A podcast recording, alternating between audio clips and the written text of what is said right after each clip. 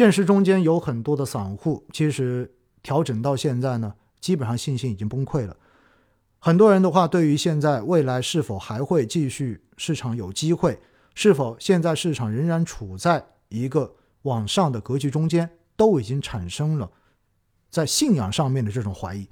但是，我觉得我们作为专业人士，我们需要了解的是整个背后运行的逻辑。我觉得跟大家讲完这些之后呢，希望大家心里面能够有数，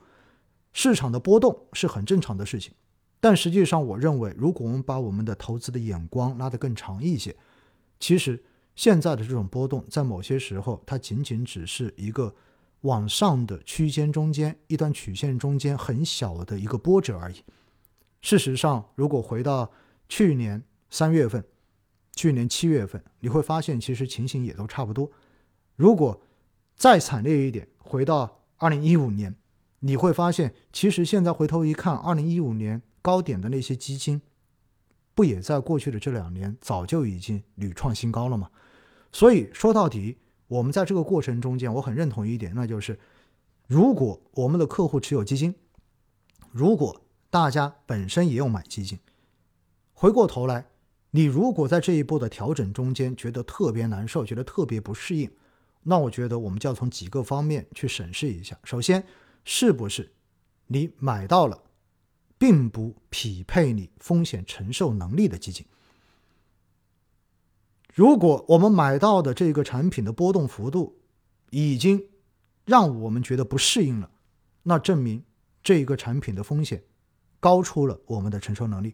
那这个时候我就建议，也许你要换产品，或者说你要降仓位，把它降到这种波动不足以去让你觉得难受的这个情形。这是第一个建议。第二个建议是什么呢？第二个建议就是，如果我们的客户，包括我们自己，在过去的这半年，确实主要持有的都是市场上面过去这两年涨得特别好的这些明星基金，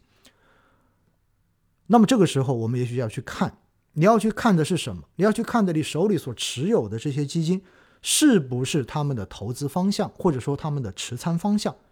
都是一个方向。我们知道，经常有说一句话叫做“不要把鸡蛋放在同一个篮子里”，但是现实中间，我们也发现，在过去的这两年，尤其是过去的这一年，业绩表现很好的这些明星基金，他们的持仓的风格是高度一致的，甚至于他们重仓的这些股票都是重复性很高的。那么，针对这样子的产品，也许我就建议您要做一些调整，因为今年。乃至以后整个市场的风格，我个人觉得会变得更加的均衡一些，而不会像过去这一年这样的一九分化，也就是百分之十的在涨，百分之九十都不涨。我觉得整个市场应该会更加均衡一些。所以的话呢，我们在进行产品的这种配置的时候，我都建议可以考虑把过于集中于某一些方向的产品做一些均衡化的配置，这样子面对市场调整，面对未来的市场。也许会更好一些，而第三个建议是什么呢？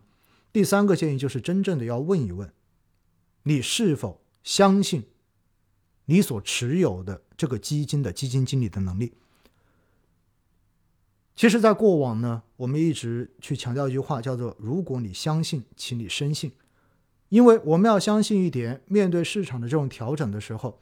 市场永远都会比应该跌跌的更多。也会比应该涨涨得更多，所以在这个过程中间，你要准确的去把握这种转换的时点，不管是机构投资者、专业投资者，还是个人投资者，其实都是很难的，这个效率是不高的。你如果去做这个事情，性价比真的不高，但是风险会很大。所以，基金经理跟专业投资者，他们是遵循一定的原则和一定的纪律去做那一些。从历史上面证明，正确概率会更高一些的投资动作。但是，当市场短期出现这样子非理性、这样子下跌的时候，你会发现很多的模型跟指标，它是没有办法把这些东西预估出来的，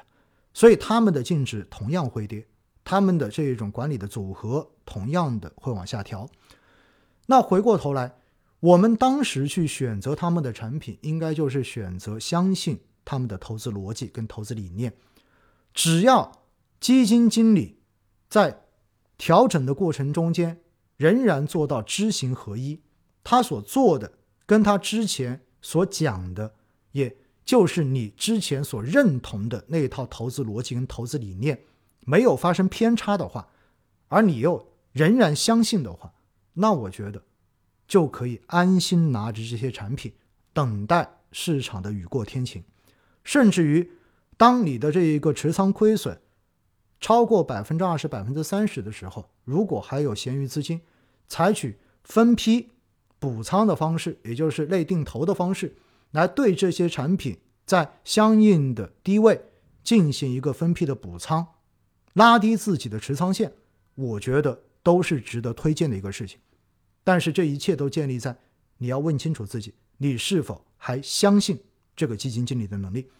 如果你问完之后都觉得自己都不坚定，你都觉得自己对这个基金经理的能力你都已经没有什么信心了，那我觉得这个产品也许你该卖就该卖掉，因为相信我，只要你对基金经理的能力产生了怀疑，未来有可能你只会在更低的点把它卖掉而已。